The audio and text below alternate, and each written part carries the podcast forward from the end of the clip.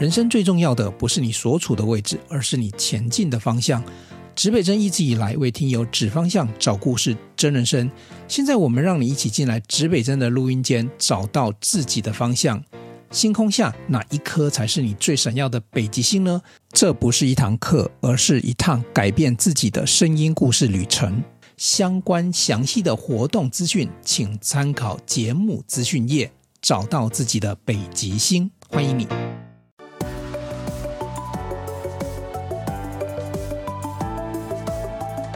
是会很会，电能超能。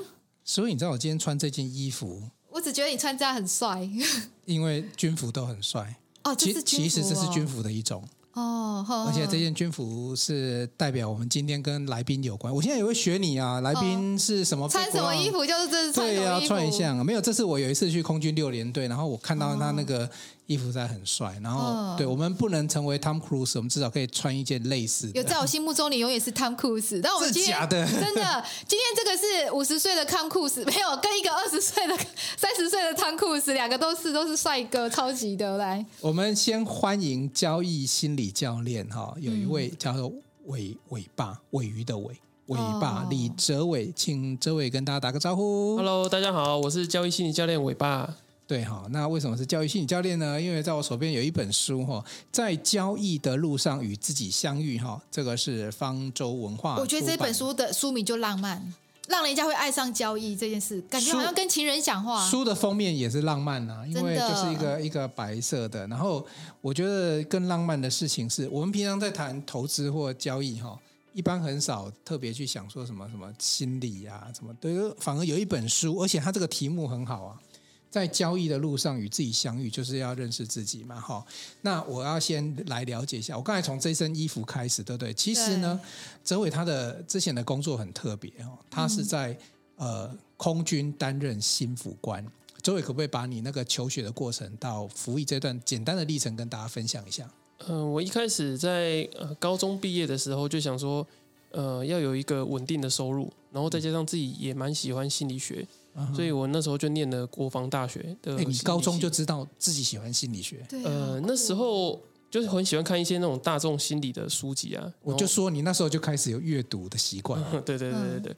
然后在那时候考上之后，就开始呃知道自己念国防大学啊，国防大学心理系嘛。哎，他是心理及社会工作学系，然后他有两个组，然后一个是社工组，一个是心理组。是。那我是心理组的学生。啊，对，然后那时候知道要每个月有一万四千块的薪水，因为那时候是公费生，所以就学生的时候，对对对，所以那时候就开始有，就是别人都去，就是考上大学之后，可能四月或者五月到七月的时间，他们就开始去什么夜冲啊、夜唱，那我就每天九点在家就是看那个新闻跟那个股票。嗯，就是因为知道有一笔钱，然后就因为每个月他有一万四的零用钱，对，他都拿来投资，真是好小孩。所以你大学就开始投资了？呃，我是高中，高中就是高中毕业，就是呃毕业大概四四五月，好像选考上这个学校的时候，就开始在学，就每天都在看那些线图这样子。哎，我问一下，那那时候启发你会想要开始投资是最最根本是，比如说看的。陈思慧的波段旅程啊，那时候，那时候你不要这样把我讲老了 哦，我还没出生，有没有受了什么影响？对，呃，我那时候有看了一两本就是投资理财的书籍，哦，可是也没有特别说是哪一本，嗯，那比较多应该就是爸爸妈妈他们都有在操作股票的经验，嗯，干嘛？应应该还是有一些爸爸妈妈就是你是哪里人呢？我是台南人。哦，你台南，所以爸爸妈妈在台南，他们都怎么？你就学他们买股嘛？他们应该是赚钱，你才会想投资。呃，没有，刚好相反，就是爸妈都是，呃，妈妈我不太清楚啊，可是爸爸是赔蛮，印象中赔不少钱，对，然后反而自己是有一个想法，是想要超越爸爸的这个投资失败的经验，所以我就很认真在钻研这个部分。他好特别，我第一次听到他想要学投资，是因为爸爸赔太多钱，想要超越爸爸很简单，只要不赔钱就超越了啊。对啊，对他想要帮爸爸把钱。我一般都听听到，就是说啊，可能看到长辈有有赚钱而起心动念嘛。对，但我觉得这个也很好啦。这个 maybe 在心理学上有什么？再到时候你再跟我们分享一下。对，他可能就是一个心态上，就是说，哎，我想要，就是老爸没有做到的，儿子来帮你完成。嗯嗯嗯嗯。哎，你你老爸后来？听听到有有知道这件事情吗？他其实不太不太知道这件事情，这算是我自己知道应该会阻止你。呃，他你是说阻止我？如果他知道你要学投资，因为他自己赔很多钱，他可能会希望儿子不要再投资。一般爸爸都会这样子。因为那时候跟爸爸的关系没有到很好，所以没有特别跟他讨论这个部分。哦、可是这个有埋在我心里，就是我学投资有一部分的原因是想要来弥补说，呃，他当初可能投资失利，然后对我们的一些经济有一些影响，所以我觉得想要把那一份的那个经济的这种不安全感把它填平，这样子。对，有一点想要用这个方法，成功的投资方法，向爸爸致敬。很孝顺的儿子。我不是哎，那一天我还跟他讲说，你有写一篇爸爸的那个摩脚踏车嘛？摩托车，摩托车，爸爸不能买摩托车，我流泪了那件事。这个故事可以在这里跟大家分。那一个故事是哦，五十万是吗？曝光量？呃，对，那时候五十万的曝光量。这位跟我们讲一下这个故事啊，很棒。因为呃，那我从头讲起来，就是为什么我会觉得有不安全感，就是呃，小时候呃，爸爸常常在很多。例如说，我跟妹妹说想要这个东西，想要那个东西的时候，爸爸都会先想说这个东西要要多少钱，就是他会去衡量说，他用什么事情都会衡量说这个东西到底要多少钱。所以我们从小到大的想法就是会觉得说这个东西值不值钱，我先在意这个东西值不值钱，或者是有没有价值，能不能够创造更多的钱。我先不要想我的需求，就是我们从小到大都是用这样的方式去做思考。然后我呃念了大学之后，我就想要逆转这样的呃这种金钱的不安全感跟焦虑感，所以我才想说要有一个稳定的工作，然后还有一个呃好的投资的能力这样子。那呃刚刚讲到那个故事是说，我就刚好我爸在跟我聊我们最近的状况的时候，我就跟他提说，哎，刚好我最近的这个摩托车坏掉，然后要换新车，换新一台新的摩托车。然后那时候我爸就说他要拿出几万块，然后来。呃，赞助我就是呃买新的摩托车这样。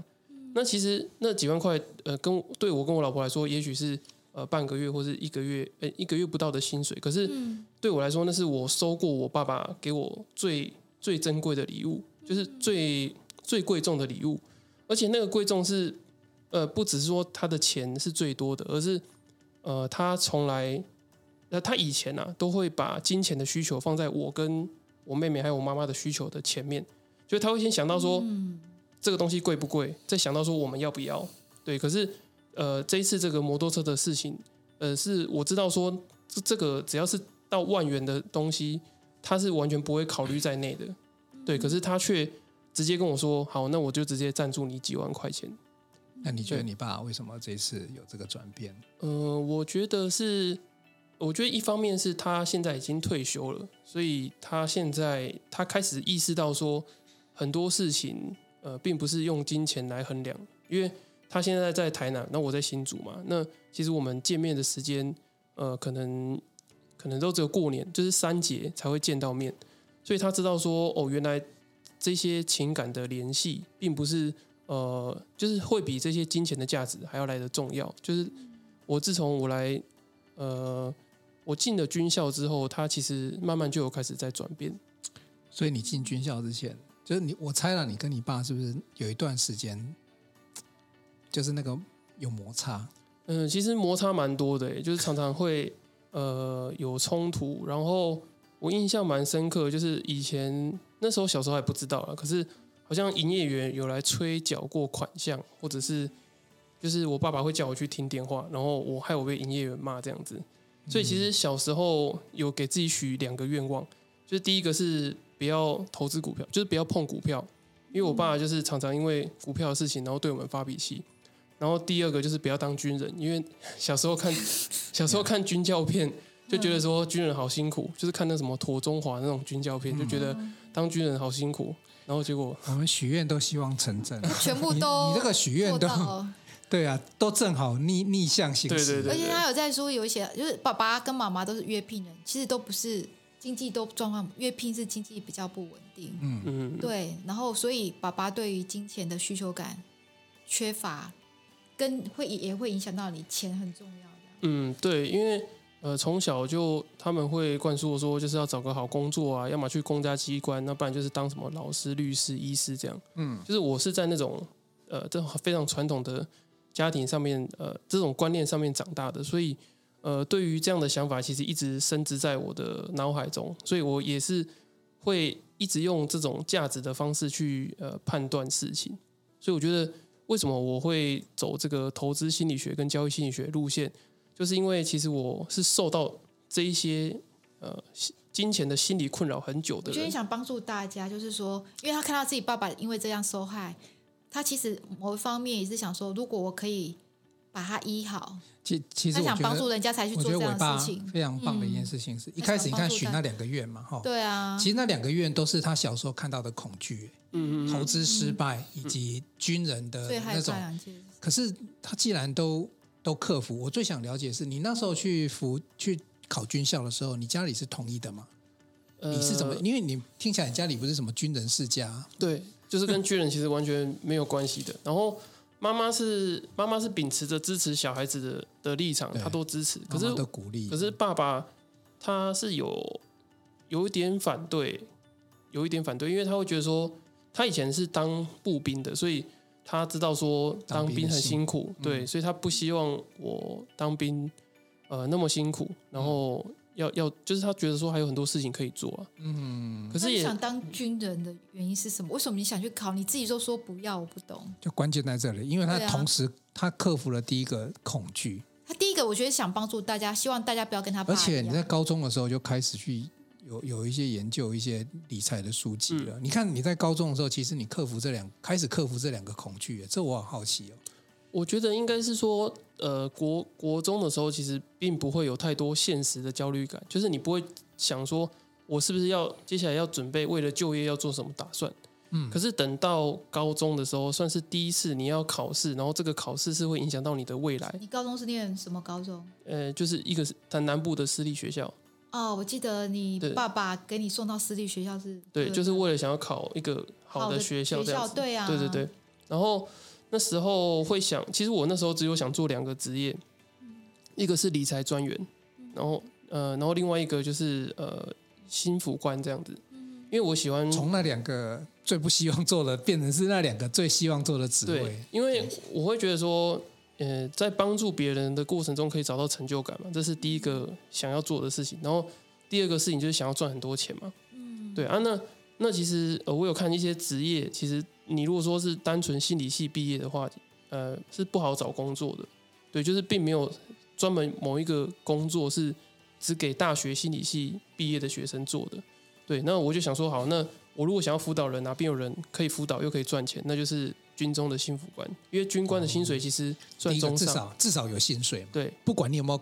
病患，你有没有客人？对对对，就固定的薪水，啊，又可以执行你的你想要做的事情，对对对，对对？哦，所以你那时候就去找到这个，哎，你不错，你你高中的时候就开始去思考这个这件事情，就是比较有一点，就是因为他有这个做这个国防部每个月有一万四，对你来讲也是一个重要的契机，因为他这样就可以不用靠爸爸，他知道爸妈的环境不是很好，他可以自立自主，嗯嗯，这应该是他想要选这一个当去国防部的原因，嗯。所以我问你，那你下部队之后，当然你会历经，因为你们这个体系都会当过副校长嘛，哈，然后一路从基层上来，然后有有真正实现你那个又可以又可以有薪水，然后又可以执行你的成就感这个这件事情吗？有，其实我在当辅导长跟新辅官的过程，我大部分的时间都蛮开心的，就是在做辅导这件事情，其实是蛮开心的。可是去找你的人，他不是投资有问题，他可能。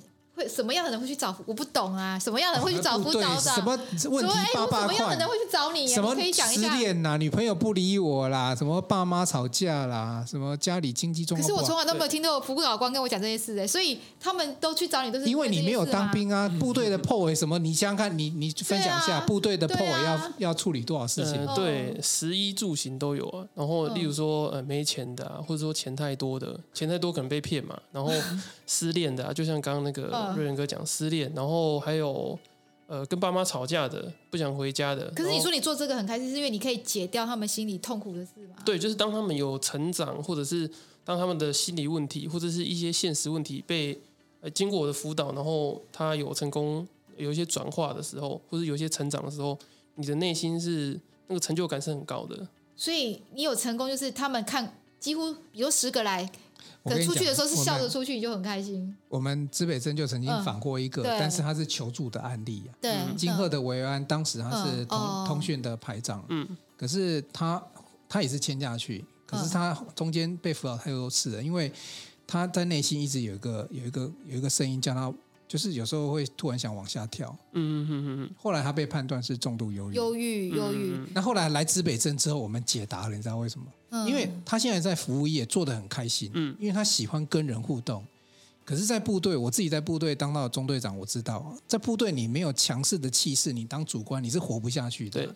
所以跟像我也不太会骂人，可是我还好，我从部队离开，不然往下跳那个可能是我，就是跟内心是有冲突，所以不同的。所以其实。辅导长，辅导长就一般连队里面，应该很多类似这种去找你就，就应该有很多，就是他会有，你应该印象中有没有辅导过最最严重的？对，嗯，其实蛮多的，大其实大部分的例子都是工作压力比较多，在当兵的时候压力会很大，对，就是例如说任务太多，然后导致他没办法休假，然后、嗯、呃人际关系不好，然后他自己工作能力可能也不好，然后呃工作负担太重啊，演习太多，然后任务太多。这些都有可能，对。那怎么那怎么辅导啊？这个都我想知道啊。如果类似像刚才他说的，可以这样去找你的话，嗯，你会怎么辅导？那那当然有分成两种部分啊，一个是是现实层面，一个是心理层面嘛。嗯、那现实层面的部分，呃，你就要让他，呃，他会以为说他需要在短时间里面要去适应很多东西，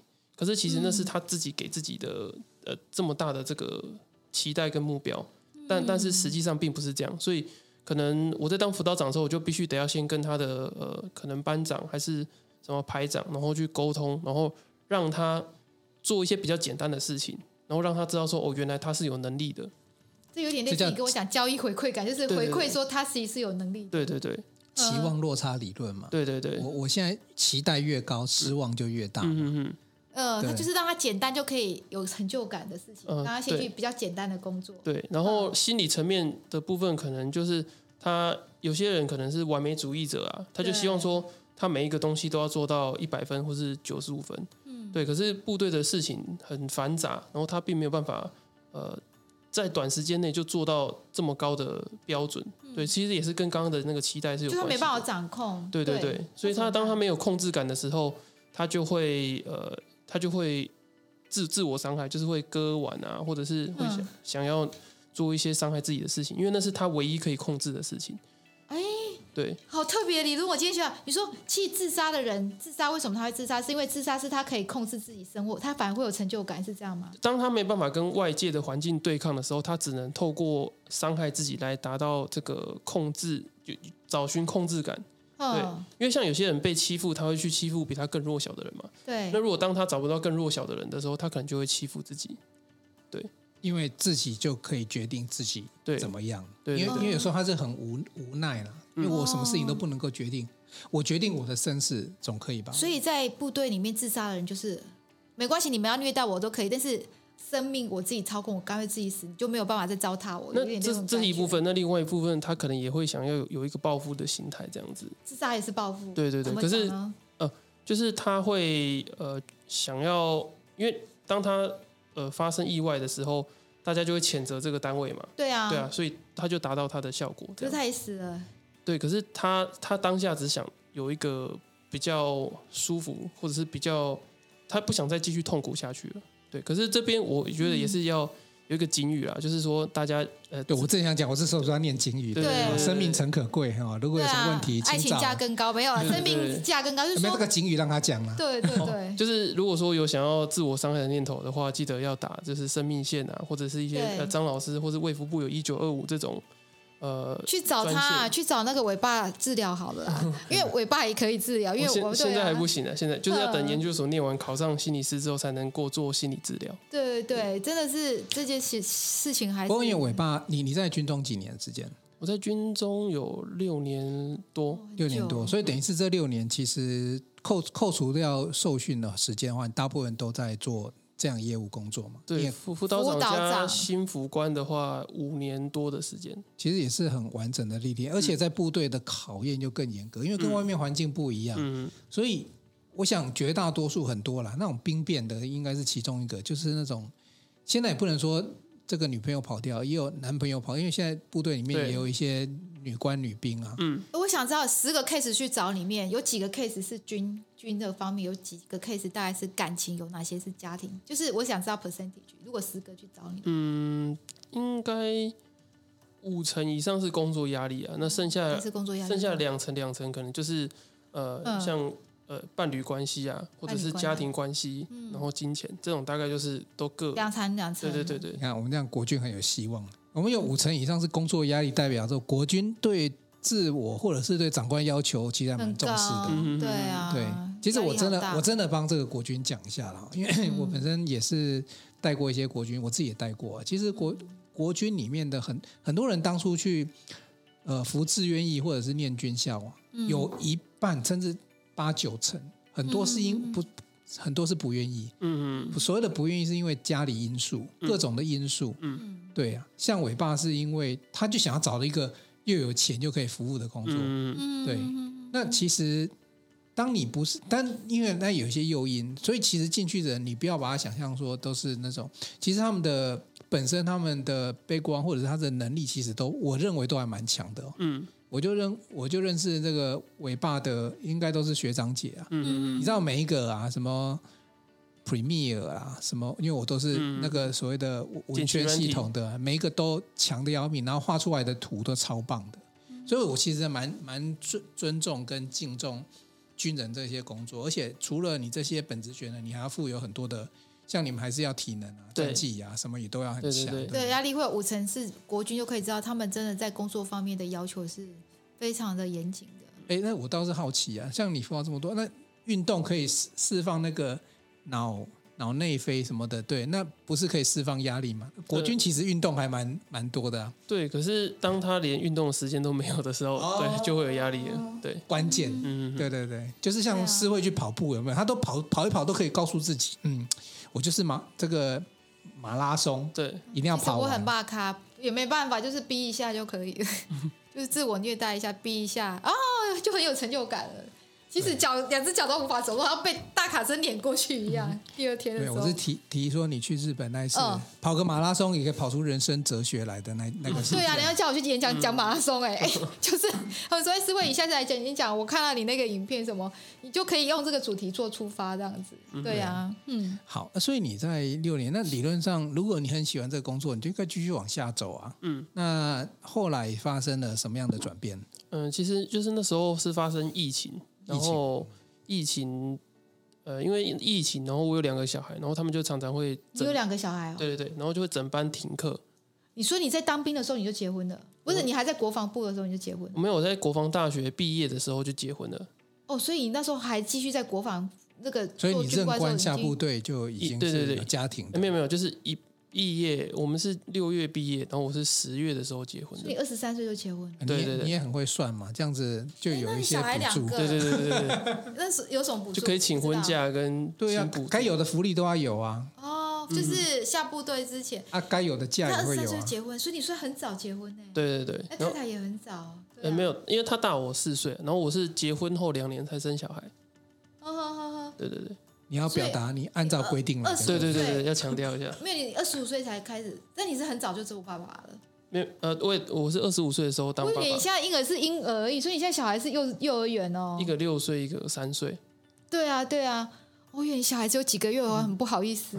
怎么找出来？那你跟你跟太太是在什么机机缘下认识的？就我们一起去补英文的时候认识的。哦，对对，补习补习认识。所以是那时候你你还是学生的时候，对，还是学生的时候。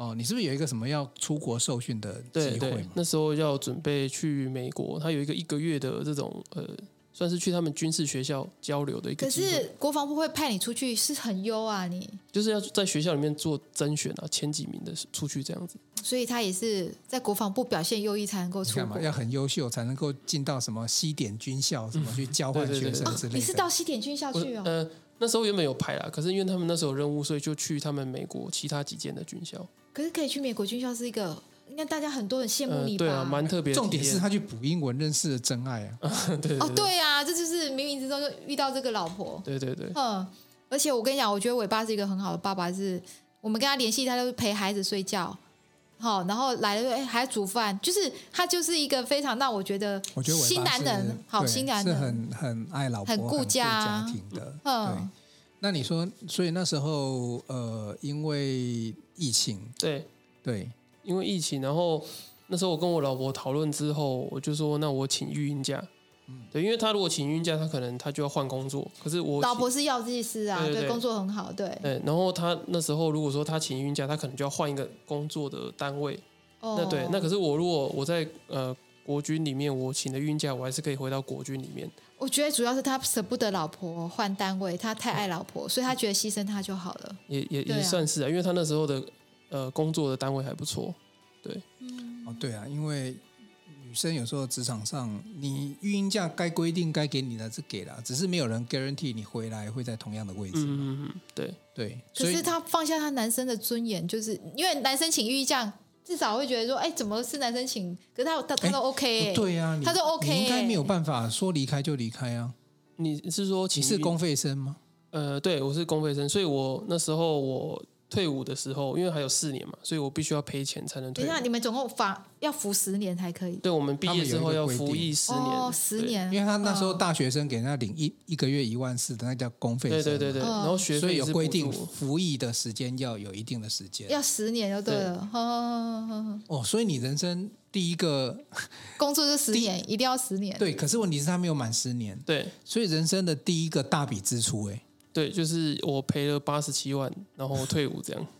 对，因为我知道有这个规定。对，就是部队里面二十七万很多，一年二十万，二十几万。没有服役满十年，那剩下就要按照比例还给国家。对，这是规定。可是你不觉得这压力很大吗？那时候没有想说啊，干脆咬着牙继续再把那四年。可是不行啊，咬着牙，那老婆就可能会换单位啊。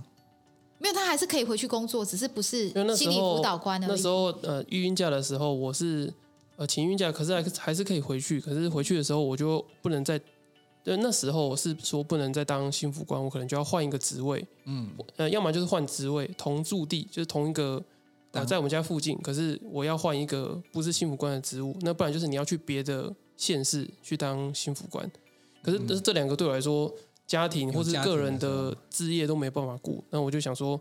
那我就呃毅然决然就决定退伍这样子。像你心理系如果不做心辅官，还还有还有什么官可以做？例如说正战官、保防官，哦，就是正战系列的。对对对，觉得那些都不好吗？因为我不熟。不是不好啦，因为就分正一二三四嘛。哦，就是正战呐，就是他们这个啊保防，就是就像说就就业务部门呐，那只有心心呃。心理呃，心辅官这个业务是委办他比较想要做的业务，因为他会辅导别人。那其他的话，多半是一般行政或是办活动比较多。对啊，政战对啊，就是政战官就是办活动啊，然后保防官就是保密防谍啊。对对对，我觉得都都很好玩。我也是，我就看人呐。可是你们，那你以前是什么？你以前是哪一类的？没有，我就主观呐，我就什么都管呐。对，我们我们在部队就是。就是，所以你看这几个官，其实我做过后勤官啊，没错，我在大队幕僚。所以刚才说那几个官，其实你感觉起来是都还还，可是我们不同体系，他那个是属于政战体系啊，我是一般所谓的那个一一般的参一二三四那个体系。嗯嗯嗯。其实我是挂挂挂圆圈的，嗯嗯，我是兵，我是后勤兵工官，但我到海防之后，全部都在带兵，也没什么差。所以我，我我懂你那个意思啊。我当初为什么会选择兵工，也是希望说，我就到保修厂啊。就是、对对对对对。对啊，因为车辆弹药啊什么，结果没有。我到部队就管人头。嗯。但我是可以接受的。嗯。我是反正我三年半，但尾巴因为他他的职业生涯又比较长。嗯。那你如果长期不在你喜欢的工作上的话，可能对你也也是不好。然后你可能调到其他县市，也不利于顾家庭。对对对。所以综合考量之下，嗯，你决定。决定赔八十几万，对，离开，对对对，这是很大的一个，因为那时候你有两个孩子嘛，对，又有老婆，然后压力很大呢，他还租房子，然后还要赔八十七万，你存的钱就先还给国家了，从从搞不好从零开始。那时候你才几岁？二十九岁哦，二十二十八九岁，二十八九岁对，然后又要赔八十七万，那时候才刚可以感觉要独立，然后独立的钱又被拿走了，对对对，你不会跟爸爸借钱来？来来赔那八十七万，需要、呃、没有，就是用用自己的钱去赔啊。那、啊、你存的钱就全部喽？嗯、呃，对。可是我觉得可能是因为自己念心心理系的关系，所以嗯，会知道说，呃，个人的这种呃志向啊，或是个人的价值感，其实它是没有办法用金钱衡量的。那当然，我觉得还是会有一个呃超过你信念的这个价值。例如说，我给你呃两千万，叫你四年不退伍，那我可能也许就我愿意，那愿意啊。对，可是直接对对对，四年之后就有两千了，为什么不？但但我觉得，对啊，呃，我觉得四年八十几万，我觉得以这个。不管是时间的成本啊，或者是个人心理的成本来说，我觉得都是还还还。应该是心里想说，以前我四年一个月领一万四，这几年下来，可能你觉得是没有赔钱的。一般人只会看到当下，嗯，可是因为学过心理学，你看他讲到一个叫心理成本，对，就是有些东西你快不快乐也是成本之一，对对对。那你有不快乐的话，搞不好你走上，比如说啦，重度忧郁啊，嗯、你搞不好也因此结束自己。所以他们学心理的，就是会多了解这一块，是我们平常。不了解的部分。哎、欸，我我爸有一件事问你，你其实赔他八十七万，我感觉你不痛哎、欸，因为我感觉你好像反正以前一每个月一万是领了，也领了应该超过八十七万，然后那次感觉好像我领的再拿回去，你有感觉没有很痛？我看你那个表情，我我想还有啊，心理学有一个就是那个钱已经花掉了，你，你要再吐出来那件事情是困难的。你拿八十七万出去，那时候你会痛吗？我我我你，我觉得你问到一个。就是没有人问过我的问题。哦，就是我那时候，我反而我有一个同学，他是赔了一百多万退伍的，他比我早走几年。然后我那时候我就打电话给他，嗯，然后他就问我说，为什么不要？例如说剩两年，剩两年可能就赔四十几万或是二十几万。嗯，那我就跟他说，既然要走，就是要你要走一个很大的金额，那你你这辈子你才会记得说你花了八十几万，然后做这件事情。不然你如果说。你剩两年，然后你只要赔二十万，那你就把两年做完就好了。可是你如果说你还有四年的时间，那这四年的这个 potential 就是你的可能性是很多的。像我，我退了第一年之后出来就出书，然后变成了这个交易心理教练，就是我花了一年多的时间，就又达到这个可能性。对，那这四年的可能性其实是很多的。我可能甚至我把研究所念完，考上心理师证照，变成一个心理咨商师。对对对，所以我觉得我那时候就跟我同学说，就是。呃，我觉得花了八十几万，我这辈子我才会知道，说我花那么多钱做一个很重大的决定，跟梦想交换，就像瑞，交换梦想，就像瑞仁哥之前呃，在一些好的企业或者是有好的一些经历，离开台积电，对，就是他选择做这件事情，相信呃，当然大家都会算嘛，可是、嗯、呃，就算他离开前到现在，可能差距都差了几百万，可是问他值不值得，那他一定觉得没听他说过后悔，每天都看他很开心。我跟你讲，最痛的反而不会说。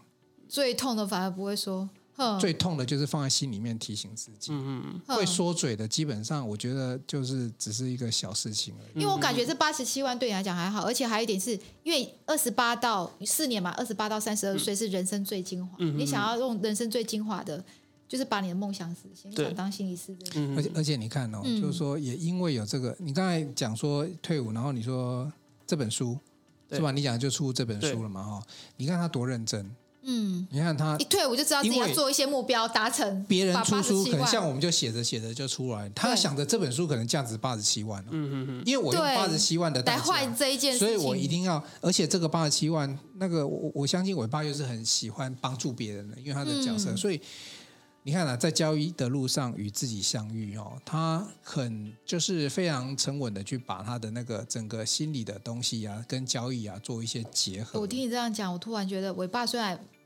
表情没有很多，他他的喜怒哀乐没有很重，但是他讲出来的东西会让我想流眼泪。比如说，我就觉得说，他的他知道他花了赔掉八十七万，他一定要做一些事出来。他第一件事就是写出一本书，而且这本书是等于有点他的自传，嗯，就有点他自传的感觉，他写在里面。他跟自己的相遇，嗯嗯嗯，对，这是他自己，这个人就是他自己，而且对啊，而且也也是要告诉大家说，其实。做任何事情，其实心理心理学里面的一些东西，其实都都会对你更了解自己有帮助。嗯嗯，是不是？你后来你决定退伍之后，然后要做这些事情，你后来你你最后你跟我们分享一下，退伍之后你为什么想做你现在的这些事情？这些事情你你当初的规划跟想法会是什么？其实我这件事情我在大学的时候就想做了，因为那时候呃，我们其实我们如果说要。后来有修法，我们自己学系上回去念研究所，其实也可以当心理师。只是说，当你回去学校考研究所之后，你还要再多绑五年，就是你要再至少绑五年。你如果说你要想要在呃那个国军里面当到心理师的话，你你的服役年限就至少要十五年以上。嗯，那我那时候呃，我那时候在大学的时候，人家就问我说要不要回去念研究所。然后我就说我很挣扎，然后他就问我说挣扎的原因是什么？我就说我想要研究的主题，我想要做交易心理学相关的。对，那然后可是我们国军的研究所，它其实有限定说，可能要跟组织啊，或者是什么工作气氛。国军怎么会有交易这件事情？对对对对对，对，所以我我一直没有回去念研究所，其实有这个这个挣扎在，所以我一直、嗯、一直都有在念这方面的书，然后做这方面的这些阅读啊，或者研究等等的。所以我这个书其实只是我一退伍，然后马上就水到渠成，然后就是。哎，你怎么铺这一条路？比如说你一退伍，怎么样让出版社找到你？因为很多人都想要出书，但是没有很少像你这么幸运。而且你是一退伍没有多久你就出书，这个你是怎么做呢？让大家让出版社找到你？我觉得呃，如果说分成能力跟机会来讲的话，对，能力跟机会。呃，能力的部分是我一开始的时候就呃，心理学是我本来就有在学的嘛。对。那我后来。呃，我在交易的过程中也一直有在看这些呃投资心理学的书，然后那时候呃赔很多钱的时候，也开始在钻研这个为什么我会这么急着想要赚钱这件事情，所以也看了很多呃国外的这个投资心理学的书籍，所以我后来这些知识都已经有了之后，那机会的部分就是我那时候在呃请育婴假的时候，我就有自己开了一个。呃，粉丝专业有啊，好多人哦，好好羡慕姐姐，好羡慕哦，我开的比你多了好。多了两年，那那时候那时候，因为我还是国军的身份，我那时候其实还没有退，就是我请育婴假的时候，我还我还我还是军官，我还是军官，没有。年前的时候。然后我那时候还是军官的时候，我那时候其实是叫伟爸的心理厨房，因为我喜欢煮东西，所以我那时候的粉丝专业其实是。你为什么喜欢煮饭？给你你喜欢煮饭哦？对对对，难怪你会亲自下下厨。难怪我看女生最喜欢会做饭的男生，因为我觉得有人做饭给我们吃，我就觉得哦好幸福哦。我觉得你老婆很爱你，是因为你会做饭，因为没有没有会做。饭就已经一百分了，就是女生的第一个要件是男生要会做饭这件事情，嗯、就裸饭裸露芳心这样子。嗯，然后后来呃，就那时候已经累积了就是写文章的这个习惯，所以你就在 FB 一直写，对，就一直写文章。可是那时候看关的、哎、没有没有，那时候只有写心理学的，投资就写到一点点而已，因为那时候。嗯呃，我不太确定我的身份能不能够写这种投资交易的这一类的东西，所以在当军官。对对对，对所以我我那时候的身份还是，嗯，然后后来呃，现在是四年前开始写粉砖就对，那是几年前，两三年前吧。哦，那很快，两年前，那就二零二一的时候开始写。二零二一好像是二零二一年底吧。OK，哎，那你才写两年就那么多人，然后呢？然后然后那时候写，然后累积了这个呃能力之后，然后后来呃。隔年初，然后退伍，然后退伍。你是今年才退伍的吗？没有，是今年是二零二三，我应该是去年四月的时候退伍。去年四月，对，所以那时候孩子也三岁了，一个三岁，一个六，一个五岁，一个两岁吧。五岁跟两岁。对，然后那时候隔年，呃，一退伍之后，马上就把名粉专名称改成那个投资心理学跟交易心理学。就不怕了，反正我已经退伍，我已经没有那个心理负担了。对，然后就呃，刚好运气还不错，就是有一个。同学，就是我那时候我在大学的时候教他做，就是我们在毕业的时候，我就把我们心理系的同学集合起来，然后教他们怎么投资，就是股票啊、ETF 什么的。因为你有研究。对对对，我就跟他说，你们以后大学毕业出去之后，你们薪水都呃至少大概都五万左右的薪水，你们一定要去投资。结果后来那个同学他比我早退，然后他开始做粉砖，然后他。累积了八九万的，他应该是都写投资的吧？哎，对，也是写投资。哪一个粉钻啊？我 等等等下我再分享给你这样子。然后那他分享，他有分享我的文文章，然后呃有一两千人，然后后来后来他分享你的文章，就他那边有粉就跑到你那里去。对，有一些人追，有一些人来追踪，然后后来又有一个蛮大的这个交易的社团的版主有看到我的。文章，然后又把我的文章分享到他的社团里面，然后又多了，好像也是两千多人。嗯、这两个加起来就快四千人。对，大概四四千左右，四千到五千。然后后来再写一个月，然后就有出版社找我。可是最主要是因为我那时候从四月开始，我就连续日更。然后日更到七月，主要全部都是交易心理学，全部都是，因为台湾没有什么人在写交易。对对对对。你说不管是很很老的，就是像古海老卢啊，嗯、他们写，我们大部分都是交易方法，或者像老吴有没有？嗯嗯嗯。我们都是讲哦，交易方法、交易心态，可是不会有人去做交易心理学这件事情。对，就是交易心理的呃，交易或者投资心理学背后的这些原理，然后连续写了三个月之后，然后出版社就寄信给我，问我要不要出书。可那时候你粉砖应该有一万多了。没有没有，那时候只有大概五千出头。其实艾瑞克有说过了，嗯、大概五千多，就出版社就会就会找。可是我觉得一个根本一个很重要，因为我看你高中开始投资哦，二十二岁赔百万，嗯，对，其实应该是你自己有一些痛苦的过去。对对对，你也期待透过你自己的专唱，然后不只是分享投资，你也把一些专业的东西导入。嗯、我觉得你内心很善良，你希望大家不要太痛苦。嗯哼哼。你也希望把好的方法跟大家讲，嗯，对啊，这你看这本书里面，除了很多的很多的这个投资专家里面，他包括艾瑞克也有也有推荐，嗯嗯嗯，对啊，所以其实你看这个很不容很不容易是。诶，其实也不能说幸运哦。你虽然说一退伍马上能够有粉砖人数跟，其实他已经经营粉砖两年了，对啊，他有在高中时代自己的经历，然后再加上部队的经历，然后他这样有有努力的去输出，就被人家看见。而且我觉得其实他有在想，对，他其实已经想很久了。对我，所以我那时候蛮有蛮有自信，就是我会觉得我能够在两年内把这个东西做起来，只是没想到机会来的这么快。因为我，可是我那时候一退伍，我。我在做这件事情的时候，我就很有自信，我能够在两年内把这个东西做起来。因为这只有在十年前有一个心理师，他有写过呃相关这个投资心理学的书，可是到近十年都没有一个专门是心理背景的人，然后再专门写这个东西。因为会投资又会心理学的人很少，嗯、你知道为什么吗？嗯、懂心理学的人不会去投资，我觉得，因为心理心理师他们觉得会赔钱是尽量都少。可是你你比较不一样，因为你有冒险心。嗯嗯，可能因为也有，我觉得他有一个背景，可能是因为你是军官，在国防部，是不是特别的让这一件事情就好像不是同一锅菜出来的，但是你又可以把它融合。其实它是很不同领域，又可以把它融合，而且你的背景是。爸爸因为投资失败什么，可是又让你喜欢来帮助大家。我觉得你有很多原生家庭的因素，让你走进来这里要帮助大家这样。我觉得思慧姐讲到这个一个重点是，呃，军官的，我觉得他的冒险的成本比较低，就是说，当你赔钱的时候，你还有收入，就是你不用担心说哦，我赔钱会怎么样。所以，呃，第一个是你不用担心赔钱，然后第二个你也有钱去赔，就是你不用担心赔钱，然后你也有。存款可以进到市场里面，所以我觉得基于这两个原因，我觉得会是我接触投资的一个契机啊。我观察了你一下，我发觉到你赔不赔钱，其实你心里好像都蛮定，反正就是这样。你好像不会大大小，心里的起伏不大。嗯，对，因为，呃，我这是你的跟人家不一样的地方。嗯，我觉得可能是因为念心理学的关系，然后我那时候在看呃国外一本就是一个临床心理师，然后他也是交易心理教练，然后他说。在投资的过程，或是在交易的过程中，要重视过程型目标。那这个过程型目标，就是不是说你赚钱赚多或少，而是那个该赚的钱你有没有赚到？嗯，就是说，例如说，我今天看到呃台积电，然后我也做了研究，然后研究说它可能在，例如说五百块是一个很好的价位。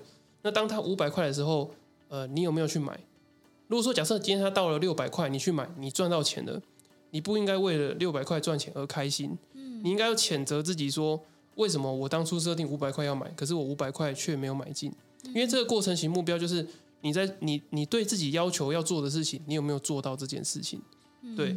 然后如果说你一直呃都专注在这种过程型目标的话，其实有没有赚钱，比较像是你回头看的时候，哎，我怎么赚了那么多钱？